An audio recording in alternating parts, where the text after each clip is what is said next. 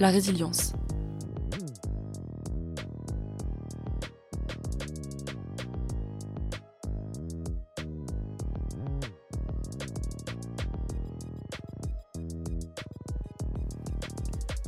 La résilience est un phénomène psychologique qui consiste, pour un individu affecté par un traumatisme, à prendre acte de l'événement et ne plus vivre dans le malheur.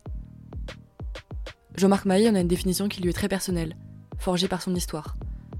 L'art est la capacité de rebondir face à un traumatisme qu'on a causé à quelqu'un qui n'a rien demandé et qu'on s'est imposé à nous-mêmes.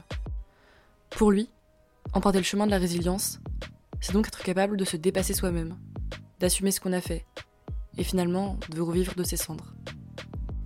C'est accepter sa souffrance et se responsabiliser. C'est rejoindre le monde des vivants quand on a été au pays des morts. À l'âge de 20 ans, Jean-Marc Maillet est condamné pour vol avec violence, évasion et deux homicides involontaires. Il passe 18 ans de sa vie en prison.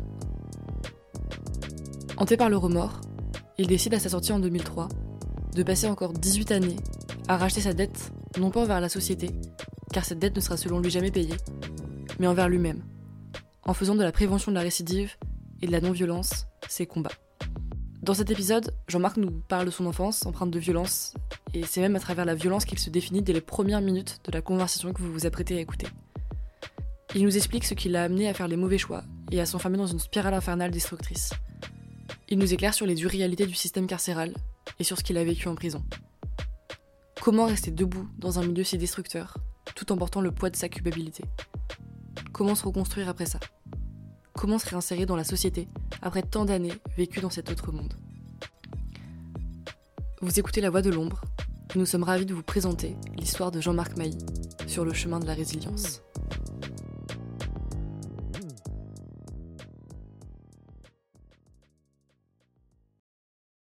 Bonjour Jean-Marc, merci d'avoir euh, accepté notre invitation. On est euh, très heureux de te recevoir ici. Avant de commencer l'interview, je pense que c'est important que tu puisses te présenter pour euh, nos auditeurs qui ne te connaissent pas. Donc voilà, je vais te laisser la parole. Qui es-tu Jean-Marc? Le choix des mots t'appartient. Merci. Jusqu'à l'âge de 8 ans, j'étais un petit gamin comme tout le monde qui avait jamais connu la violence, avec deux frères, une petite sœur, des parents extraordinaires mais qui me cachaient quand même leur violence. Et donc, euh, du jour au lendemain, mon père m'a dit euh, Tu prends ta valise, tu pars avec ta petite sœur et ta mère qui a découvert un amant.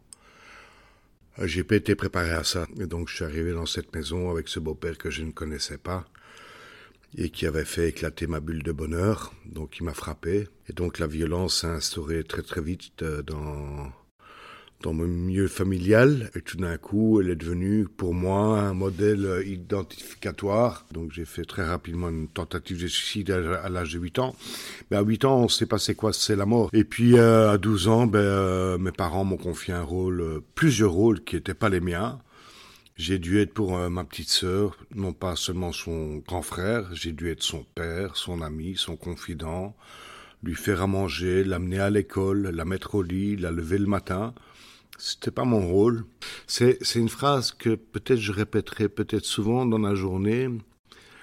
La violence est le bruit d'une souffrance qui n'est pas entendue. Donc si un jeune est violent, derrière cette violence se cache une souffrance, et derrière cette souffrance se cachent des bruits. Donc euh, ben, j'ai commencé à brosser les cours, et puis voilà, j'ai rencontré, c'est terrible hein, ce que je vais vous dire, c'est hallucinant, j'en reviens même pas moi-même je, me suis retrouvé dans une bande négative. Quand on est parent et qu'on met un enfant au monde, c'est pour lui dire qu'on l'a voulu, qu'on a envie de lui inculquer des valeurs. Mais quand vos parents vous en ont rien à foutre de vous, ça n'a aucun sens pour moi. Et donc ça veut dire que les copains que vous pouvez rencontrer, vous allez effectivement aller vers ceux qui ont les mêmes problèmes que vous, en fait. Et donc c'est ce que j'appelle la bande négative. C'est la bande, on porte un masque. Donc on joue un rôle qui n'est pas le nôtre, mais qu'on a besoin parce qu'on pense qu'on va être aimé par des gens qui sont effectivement dans les mêmes problématiques que nous, avec des parents alcooliques, toxicomanes, euh, qui se désintéressent de la société. Et donc on fait des choses, comme chacun d'entre nous a fait les 400 coups, on, et on pourrait mal tourner en fait. À l'âge de 16 ans, j'ai compris ça. Et je sentais qu'il y avait quelque chose qui se passait pas bien au fond de moi, que c'était pas normal la vie que je vivais. Donc j'ai repris des médicaments, là je suis tombé dans le coma. Et bizarrement, le, gars qui m'a élevé dans la violence m'a sauvé la vie. Et on m'a mis en psychiatrie dans un centre pour, pour jeunes, des personnes toxicomanes, euh, alcooliques euh, et des jeunes. Et ces gens se sont dit, on va l'envoyer chez son père. Mais mon, mon père, il travaillait toutes les nuits en fait. Et je m'entendais pas avec ma belle-mère. Et donc le problème, c'est que comme mon père, il travaillait toutes les nuits et que ma belle-mère en avait rien à foutre de moi, ben, j'ai fréquenté d'autres bancs négatifs. Euh, on a envie d'aller au-delà, c'est une échelle de la délinquance en fait. Hein. La souffrance et le bruit d'une violence qui n'est pas entendue. C'était pas normal qu'à 17 ans, tu te retrouves dans la rue à 5 heures du matin, à 6 heures du matin, à boire des bières et de se retrouver avec des délinquants. Mais à un moment donné, quand on a un seul modèle identificatoire, on n'a que ça comme modèle. Et donc à l'âge de 16 ans, ben, je vous ai dit, j'ai fait une tentative, je suis tombé dans le coma et on m'a envoyé. Donc j'étais chez mon père et mon père a plus voulu de moi en fait. Mon père, quand il a su les problèmes que j'avais, a préféré que je retourne chez ma mère. Il s'en est voulu. J'ai rencontré des très mauvaises personnes avant de rentrer en prison. J'ai rencontré un juge de la jeunesse, je faisais tellement de fugues, mes parents me recherchaient même pas.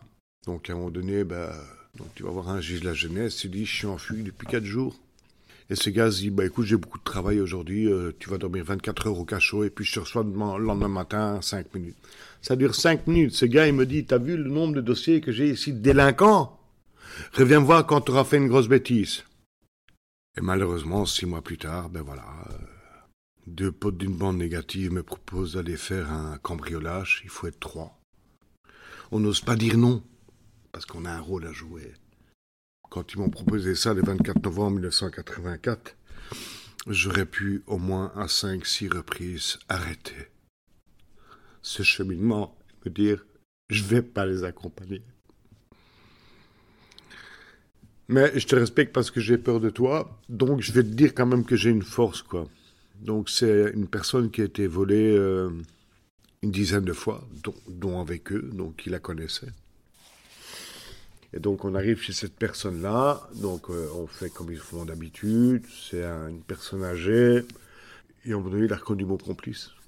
Donc euh, il n'a pas voulu me laisser sortir, il a voulu prendre un fusil au mur, et le mot qui a tout déclenché chez moi, c'est le fait qu'il ait dit qu'il allait appeler la police. Il voulait pas nous laisser sortir, donc je l'ai assommé. Je l'ai assommé. Bah, j'ai pas voulu le tuer, je l'ai assommé. Et on est parti. Et il va mourir 48 heures plus tard. Alors, j'ai été arrêté très vite, une semaine après. Bon, ben, le juge, il m'a emballé comme un paquet euh, dans un sac poubelle, et puis euh, je t'envoie d'abord dans un IPPJ, un Institut de protection publique de la jeunesse en Belgique. Hein. C'est comme ça qu'on a. J'avais 17 ans et 6 mois. Euh, en 1984. Donc j'ai été arrêté le 30 novembre 1984 et le 1er décembre, j'ai passé 15 jours dans une prison pour adultes. Sur 10 mineurs qui ont fait un passage à lac, 9 sur 10 ont été des jeunes en danger et en difficulté. Je dis souvent que personne ne devient un criminel au monde quand il naît. Et pour un mineur, c'est compliqué de comprendre parce qu'on ne lui donne pas la force d'ouvrir cette autre part du potentiel qu'il n'a pas encore exploité.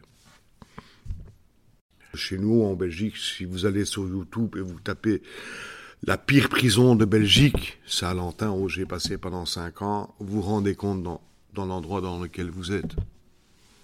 Vous êtes deux, trois, dans une cellule de 9 mètres carrés. Donc ce qui s'est passé, c'est qu'après 15 jours, euh, passé tout seul en, isolement dans cette prison de Saint-Gilles. Euh, j'ai été envoyé dans un IPPJ. J'ai fait un travail super avec les éducateurs. Ces gens m'ont dit on va t'expliquer que tu as du potentiel, des qualités. On ne comprend pas tous ces mots-là. Ça n'a pas de sens quand on a 17 ans, quand on a été élevé dans la violence. Qu'est-ce que c'est quoi du potentiel?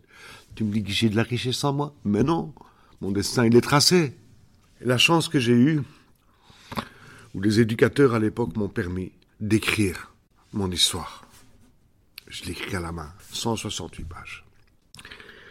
À l'époque, il y a un réalisateur et un expert psychiatre extraordinaires qui ont décidé de faire un film sur ma vie. Donc c'est un journaliste qui enquête sur moi qui dit ouais le gars il, voilà il a tué un petit vieux, ok. Bah il a pris 18 ans de prison, ok. Et à la fin du film, c'est un film très violent. Hein. Mon expert psychiatre parle avec un magistrat de Bruxelles et dit euh, Et qu'est-ce qui va se passer maintenant pour Jean-Marc? Il va répondre Il est condamné à mort. Euh, ça veut dire quoi? Ben, Il a pris 18 ans en Belgique, il va prendre perpète au Luxembourg. Ben, ça va faire 51 ans de prison, il sortira plus jamais de prison, il est condamné à mort. Le 16 septembre 2022, je vais enfin sortir de prison. Ils ont eu raison sur une chose, c'est vrai. Depuis que je suis sorti, je n'étais pas sorti de prison.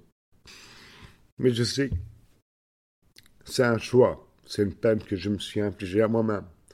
Sans magistrat, sans juré, sans public, je me suis dit, j'ai eu cette deuxième chance, grâce à des amis extraordinaires, et je me suis dit, tu as passé 18 ans, 10 mois et 17 jours de ta vie en prison. Maintenant, tu vas t'infliger 18 ans, 10 mois et 17 jours en liberté pour essayer de transmettre. Dire simplement par où je suis passé.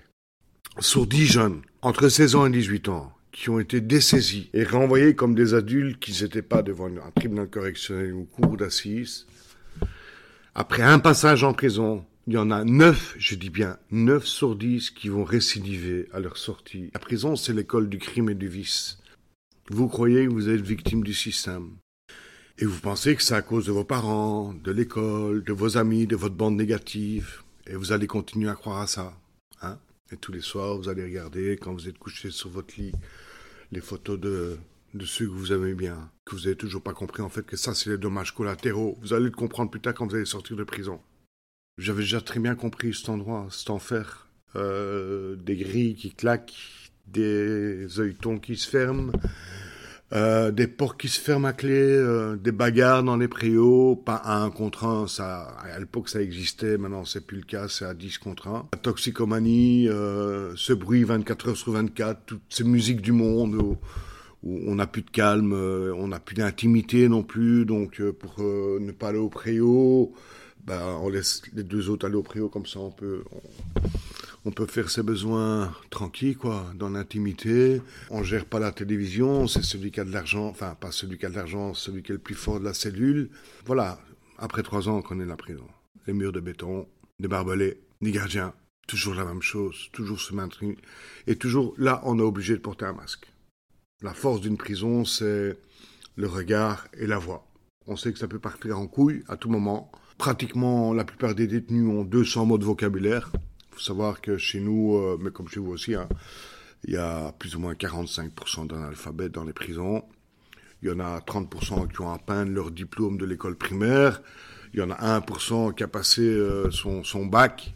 Donc c'est compliqué de parler à un jeune, s'il n'a que 200 mots de vocabulaire, lui dire un, un de plus qu'il comprend pas, croit, qu'il croit qu'on l'agresse et c'est parti en couille. Voilà, c'est comme ça que ça se passe en fait en prison. J'ai la visite de ma famille le 11 avril 1987 et ils me demandent de tenir le coup. Le problème, c'est que j'ai fait une tentative d'évasion deux ans avant dans une prison à Nivelles. Donc quand je suis condamné à 18 ans de prison alors que le procureur demandait entre 10 ans et 15 ans et j'étais prêt à accepter 15 ans, j'étais prêt. La présidente, euh, voilà, au moment des délibérations, commence à 20 ans pour moi. Euh, les jurés comprennent pas, donc ça tombe à 19 ans et je prends 18 ans. Et j'avais dit à mon avocat que si je prenais 15 ans un jour, je m'évaderais. C'est pas possible d'être condamné autant de ce qu'on a vécu en liberté, je veux dire. Et donc, euh, voilà, cinq mois plus tard, euh, j'ai tenu parole, je me suis évadé. Je voulais me faire abattre. J'avais pas envie de mourir en prison, j'avais déjà essayé. Les gardiens m'ont sauvé la vie. Et donc je suis parti avec une prise d'otage parce que j'étais violent, je ne connaissais que ça, donc c'était vraiment une prise d'otage très violente.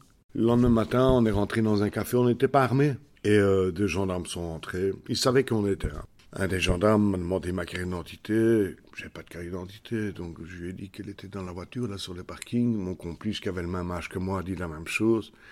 Et le troisième, celui qui aurait pu être notre père, mais je connaissais pas sa vie, a sorti un couteau, à grand d'arrêt, l'a mis sur la gorge d'un gendarme et a crié Prenez leurs armes. Donc euh, j'ai bondi sur l'arme d'un gendarme. J'avais jamais eu d'arme à feu en main. Jamais. Jamais, jamais, jamais, jamais. Et donc j'ai enlevé son arme. Il y a un premier coup de feu qui est parti. je me, suis retrouvé avec son arme en main.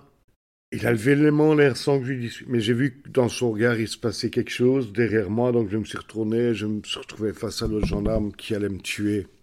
Il est en position de tir. Et euh, dans la panique, j'ai tiré un coup de feu. Mais j'ai jamais eu le sentiment d'avoir tiré un coup de feu. Et je sais que j'ai tiré aujourd'hui. Il me manque cinq secondes en fait. Donc je suis sorti du café. J'ai vu des gens crier, se jeter par terre.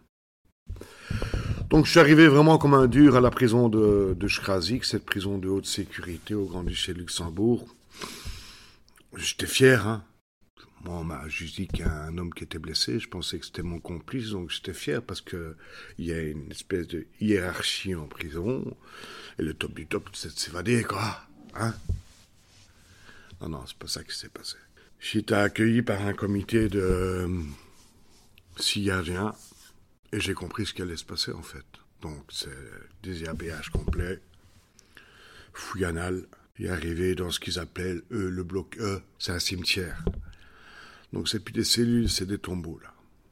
Des véritables tombeaux. Donc en trois ans, je vais sortir deux fois au Préau. Préau, c'est un hexagone hein, de 6 mètres carrés où vous voyez pratiquement pas le ciel. Et chaque fois que vous allez là, vous devez subir des fouilles anales. Mais quand je suis arrivé là, il y avait deux phrases qui m'ont marqué. La première, c'est vous rentrez comme un lion et vous sortirez comme un mouton. C'était clair, le message est déjà prédestiné, on sait ce qu'on va faire de vous. Et le second était euh, très dur, je ne l'ai pas compris au début. C'était dans leur bureau, chaque fois que je vais me déshabiller et subir une fouille anale, c'était sur un fond orange bien vif, avec un carré noir et écrit en noir. Vous pourrez trouver de tout ici sauf de l'aide. Vous comprenez pas. Vous avez même pas 20 ans. Pas de courrier, pas d'avocat, pas de visite pendant 20 jours, vous êtes tout secret. Et cinq fois par jour, vous subissez des fouilles anales. On tape dans votre carreau, on vide toute votre cellule alors que vous savez que vous avez rien du tout en fait. La première année, je l'appelle l'année de la déshumanisation totale. Ils savent que vous êtes là, vous avez trois manières de vous en sortir. Soit vous pouvez vous en sortir, ce qui sera très rare, ou vous allez devenir fou, ou vous allez vous suicider, ou vous allez sortir beaucoup plus violent qu'avant. Il faut comprendre, il faut rentrer dans ce schéma-là. À un moment donné, c'est ce qui s'appelle la prisonisation. Mais comme vous avez été prisonnier dans votre vie, vous avez compris que, waouh, faut même pas bouger, hein. on est comme un cafard, ils peuvent nous écraser, ils n'ont plus, ils ont un droit de vie ou de mort sur nous. Il y a des gardiens qui adorent faire grève et faire des barbecues et boire de la bière devant les cellules des détenus parce que ils en ont rien à foutre, parce que leur salaire n'est pas augmenté. Ok, il y a, a ceux-là qui existent, les, ceux qui font l'absentéisme chronique en fait, parce qu'ils adorent ça. Vous avez cette deuxième catégorie, le milieu, je parle toujours du milieu, hein. Ceux qui ont compris qui ont cette conception du métier d'agent pénitentiaire et qui se disent la violence et le bruit de souffrance qui n'est pas entendu. Tu vas faire une panne, on va s'accompagner mutuellement dans ce qu'on dans une espèce de prison, parce que qu'est-ce qui s'y différencie une prison d'une société? C'est juste des murs en fait. Si tu as envie de pleurer, tu pleures avec moi.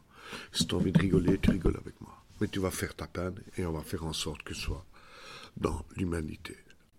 Réciproquement. Et vous avez cette troisième catégorie qui sont les, les bourreaux, qui se pensent investis du message que la société leur donne en disant On vient de vous amener un déchet, et si on veut le détruire, on le détruira. Et l'isolement est un incinérateur. C'est la religion qui m'a sauvé de la vie en prison. J'ai lu trois fois la Bible, avant le 14 juillet 1987. Et je me suis dit maintenant, ok, ma famille m'a laissé tomber. Je me souviendrai de la seule lettre de ma mère que j'ai lue après 20 jours de secret. Elle m'a dit, Jean-Marc, mais qu'est-ce que tu nous as fait? Ton frère et ta sœur n'osent même plus aller à l'école, et nous, on nous monte du doigt dans la rue. Je n'ai quand même pas créé un monstre. Je t'oublie à tout jamais. Et quand vous avez la de votre beau-père, euh, ce gars qui vous a élevé à coups de poing et qui vous dit Salaud, SS, tu as tué la fille d'un gendarme, tue-toi. Quand vous avez la presse qui ose écrire des fauves de 19 ans et qui vous disent qu'en cinq mois vous en êtes devenu un, avec cette vidéo La mort dans l'âme qui est écrit en vous disant ce gars est condamné à mort, il sortira plus jamais de prison. Vous avez une telle pression que vous vous dites c'est mon destin, je m'en sortirai jamais, je vais mourir. J'avais droit la deuxième année à 10 livres en isolement, 10 livres, pas la première année. Cinq livres le mardi et cinq livres le jeudi. J'ai pas le choix de mes lectures. Mais parfois, j'ai eu des très beaux livres, comme Auguste Le Breton, un ancien détenu qui va écrire Les Hauts Murs. On en a fait un film d'ailleurs. Après, qui écrira La Loi des rues. Extraordinaire. Les José Giovanni. En fait, il y a une chose qui m'a sauvé dans ma cellule. Euh, c'est mon miroir parce qu'il était dépoli. Euh, je ne savais pas me voir dedans. De toute façon, je ne sais plus regarder mon regard. Donc, euh, quand on a 20 ans et qu'on a déjà enlevé deux fois par accident la vie à quelqu'un, c'est impossible de vivre. Donc, voir cette vidéo, la, la mot dans l'âme, donc vous savez que vous êtes seul. Et donc vous ne comprenez pas encore cette phrase. vous trouverez de tout ici sauf de l'aide. Donc je décide de me pendre. Il faut savoir qu'en isolement, on est surveillé toutes les six minutes. Donc ça doit aller très vite. Et je rate, il y a un truc euh, mystique qui se passe. Et là, c'est un petit peu euh, la confrontation avec moi-même, comme je l'appelle en fait. C'est comme si euh, on dit souvent qu'on est entre quatre murs. On n'est pas entre quatre murs en fait. On est dans un cube de 1 à 6. On a quatre murs. On a le sol qu'on regarde très souvent parce qu'on pleure et on est souvent au sol. Ça, c'est le numéro 1. Et le 6, c'est le plafond en fait. Parce que finalement, quand on dort, on peut regarder le 2, le 3, le 4 le 5, mais le 6, c'est le plafond qui nous amène en haut. Et donc, ça a été une espèce de miroir. Si, si j'aurais pu traduire en mots ce que j'ai vécu après ce 14 juillet 87, quand le câble euh, de, mon cordon de radio a cassé, c'est une phrase que j'ai appris il y, a, deux ans par un pédopsychiatre euh, français qui travaille à Paris, s'appelle Jean Ney, qui dit à certains jeunes Arrête de crier ce que tu n'es pas, parce que je n'entends pas ce que tu es. Si ce 14 juillet 1996 j'aurais pu traduire ces mots, je l'ai traduit autrement. Ça veut dire que je me suis vu tout nu, entouré de miroirs. Et là, je me suis souvenu qu'un éducateur trois ans auparavant, dans un EPM, avait dit Jean-Marc, enlève ton masque et apprends à ouvrir cette part du rideau et de voir que tu as des dons et que tu vas devoir les exploiter. Et j'ai commencé, heureusement que je savais lire et écrire. Je suis tombé sur un livre extraordinaire qui s'appelait Norman Mayer, qui a eu le prix Pulitzer en 1979 aux États-Unis et qui a écrit l'histoire de Gary Gilmore en fait. Alors qui est Gary Gilmore Vous savez que de 1967 à 1976, tous les États américains ont aboli la peine de mort, donc il n'y a plus aucune, aucune exécution capitale. Et Gary Gilmore a passé euh, sa jeunesse euh, dans des orphelinats et puis dans des centres éducatifs fermés. Et puis il a passé 18 ans de sa vie en prison. L'a libéré. Son modèle identificatoire était comme le mien, la violence. Et donc il est sorti, il a tué deux personnes. Donc il a de nouveau été arrêté, il a été condamné à mort en 1974. Et il n'a pas voulu se battre euh, devant la Cour suprême euh, pour obtenir euh, une réduction de sa peine et d'être condamné à perpétuité. Il a dit non, je veux mourir. Parce que je sais, de toute façon, je viens de passer 18 ans de ma vie en prison, donc quand je sortirai, je serai toujours la même personne. Donc il a décidé d'être exécuté. Et quand j'ai lu l'histoire de Gary Gilmore, c'était un grand morceau. Hein. C'est le seul livre que j'ai gardé pendant deux semaines. Je l'ai relu deux fois. Et là, je me suis dit, waouh je vais devenir comme lui en fait.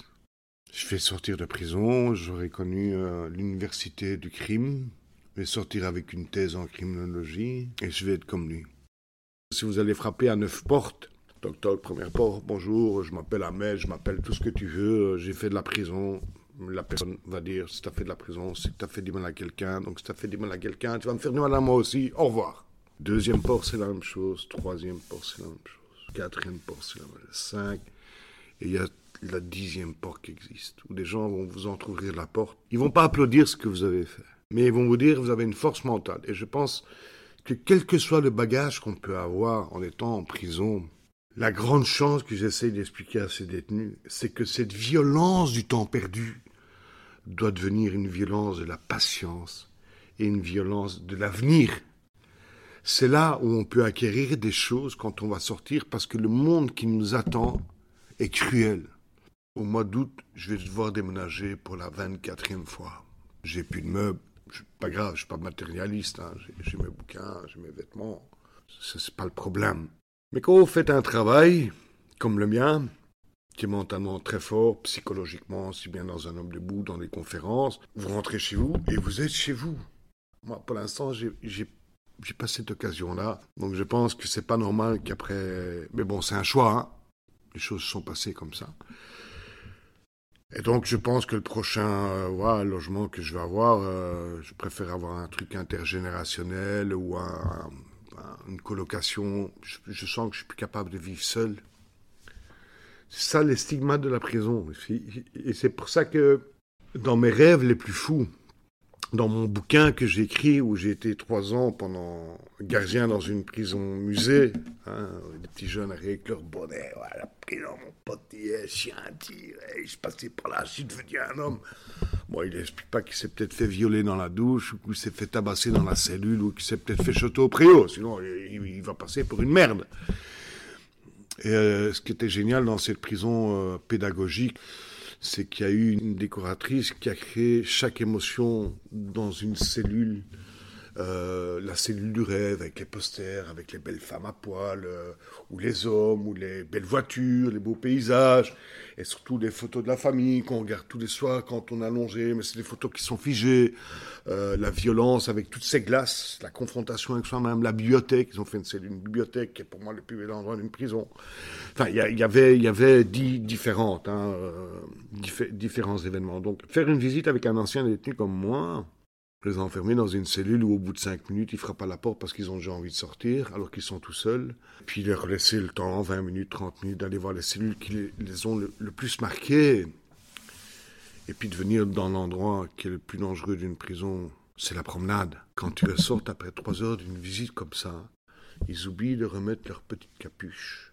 Les rêves, on les réalise en liberté. On devient un homme en liberté. Le respect en prison, c'est je te respecte parce que parce que j'ai peur de toi. Le respect, le vrai respect en liberté, c'est je, vous respecte madame, je vous respecte monsieur, je respecte mon ami ou mon ami, parce que tu es quelqu'un qui est capable de me booster, de m'écouter, de me donner des conseils, ou parfois de pas m'en donner, mais juste de m'avoir écouté.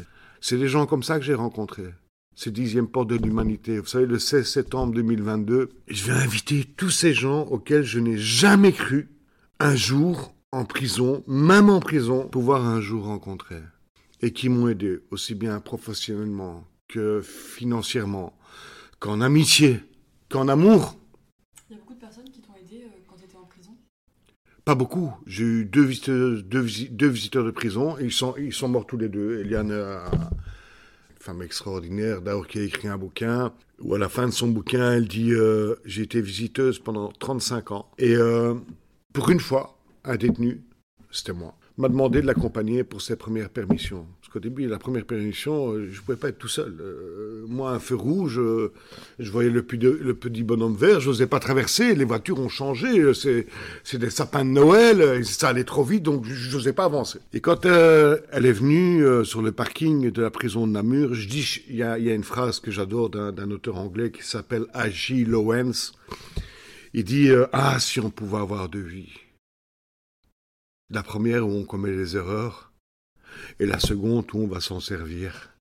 C'est pour ça que je dis que j'ai eu la chance de naître deux fois à Namur. Je suis né dans un hôpital à Namur, à l'hôpital Sainte-Camille à l'époque, le 26 avril 1967. Mais si j'habitais Namur pendant trois ans à la prison de Namur et j'ai été libéré le 16 septembre 2003 de la prison de Namur. C'était ma, ma, seconde vie. Il y avait mon vieux monsieur, visiteur de prison, Eliane, Eliane, à un moment donné, s'inquiète de ne pas me voir arriver, donc euh, elle va voir un, gardien, puisqu'elle pouvait rentrer. Et le gardien lui dit, mais vous savez, il a tellement de démarches administratives à faire avant d'être libéré que, voilà, ça prend un peu de temps. Mais, mais pourquoi vous inquiétez de toute façon, madame? Il va revenir. Vous savez, quand je suis sorti de la prison de Namur, je savais, c'est toujours ce que le gardien dit, c'est pour ça que le rôle n'a aucun sens en fait. Ils vous disent, quand vous sortez de prison, bon, à bientôt à la prochaine. Finalement, qu'est-ce qui m'a sauvé la vie? La dernière année en isolement, pour moi, c'était euh, la plus terrible. C'était l'année euh, comme un filambule. On sait que pendant deux ans, on a changé grâce à l'écriture et aux livres, les livres que j'ai pu lire. De comprendre enfin que cette phrase, euh, vous trouverez tout ici sauf de l'aide, et l'aide, vous la trouvez en vous-même, parce que vous êtes tout seul en fait de voir cette fille euh, du gendarme que j'ai tué le 5 décembre 1988 à 14 h où je suis amené comme un animal, un ennemi public numéro un, et qu'elle a trois ans et qu'elle court vers vous en rigolant parce qu'elle comprend pas et que sa mère la rattrape brusquement. Et là, vous comprenez, vous basculez dans un autre mot que j'ai dû apprendre. On peut avoir des regrets d'avoir raté un rendez-vous avec quelqu'un qui est décédé demain alors qu'on aurait pu le voir, mais qu'on a trouvé une excuse ou ça s'est pas fait comme ça. Ça, ce sont des regrets. Mais il y a un autre mot qui est pour moi le plus important que j'essaye d'expliquer aux détenus, et c'est la définition du dictionnaire. Ça s'appelle le remords. Et la définition du remords, c'est qu'on ne peut pas transgresser des règles. On n'a pas le droit de voler quelque chose d'autrui. On n'a pas le droit de faire quelque chose face à une morale qui a été construite. On n'a pas le droit de prendre la vie à quelqu'un. Et ce qui est extraordinaire, mon procès était fait en cinq heures. Hein. C'était fait, c'était classé, c'était perpète. Et je vais revoir cette fille de trois ans, trente ans plus tard. Elle va venir voir pas un spectacle. Un homme debout, c'est pas un spectacle. Hein. C'est pas un one-man show, c'est pas un stand-up, c'est un seul en scène. Parce que je refuse qu'on m'applaudisse à la fin de ce seul en scène. Par respect pour ma victime et tous les dommages collatéraux que j'ai créés, quand même, faut pas l'oublier. Je viens pas comme une star.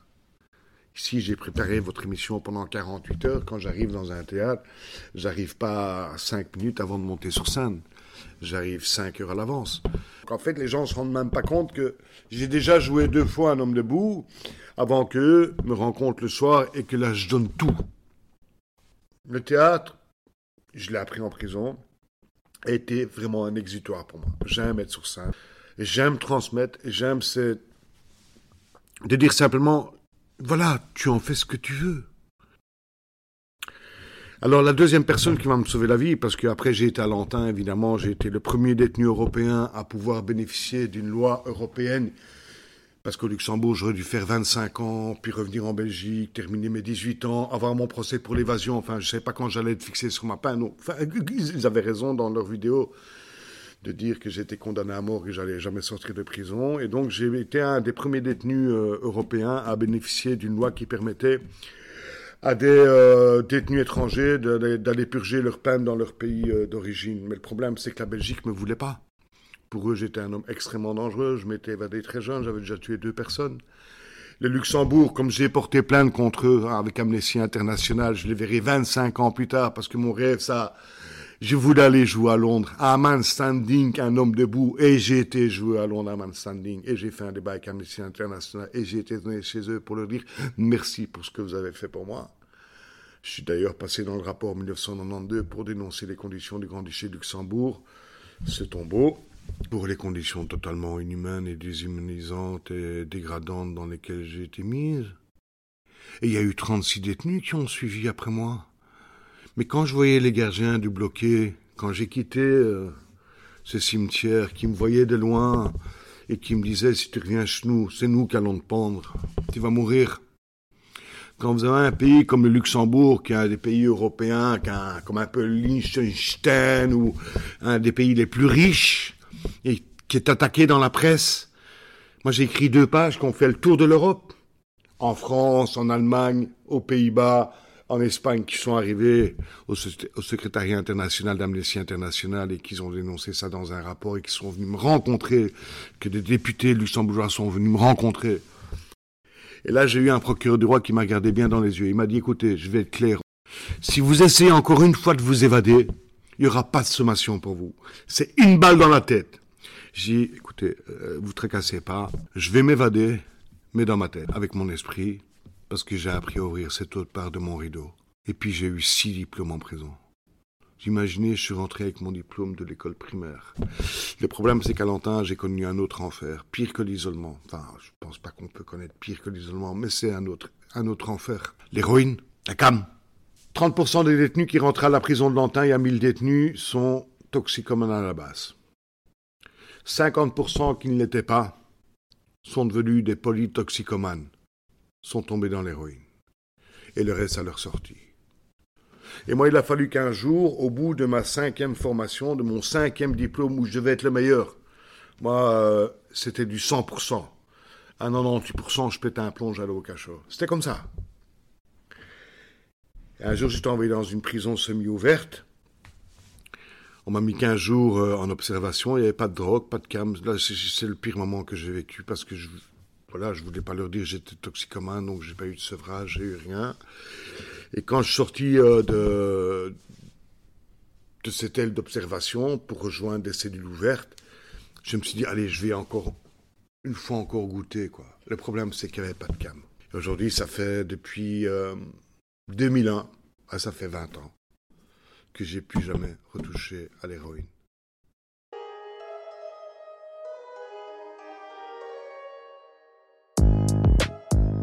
Merci à tous d'avoir écouté la première partie du témoignage humain et sincère de Jean-Marc Mailly. Vous pourrez découvrir la deuxième partie à la fin de la semaine sur toutes les plateformes d'écoute. Jean-Marc abordera ses combats pour prévenir la récidive, favoriser la non-violence et l'approche créatrice de ses actions. Il reviendra sur le mal carcéral français et belge, sur ce qui se passe dans les prisons, sur ce qui se passe réellement, et il évoquera comment nous pourrions améliorer notre système.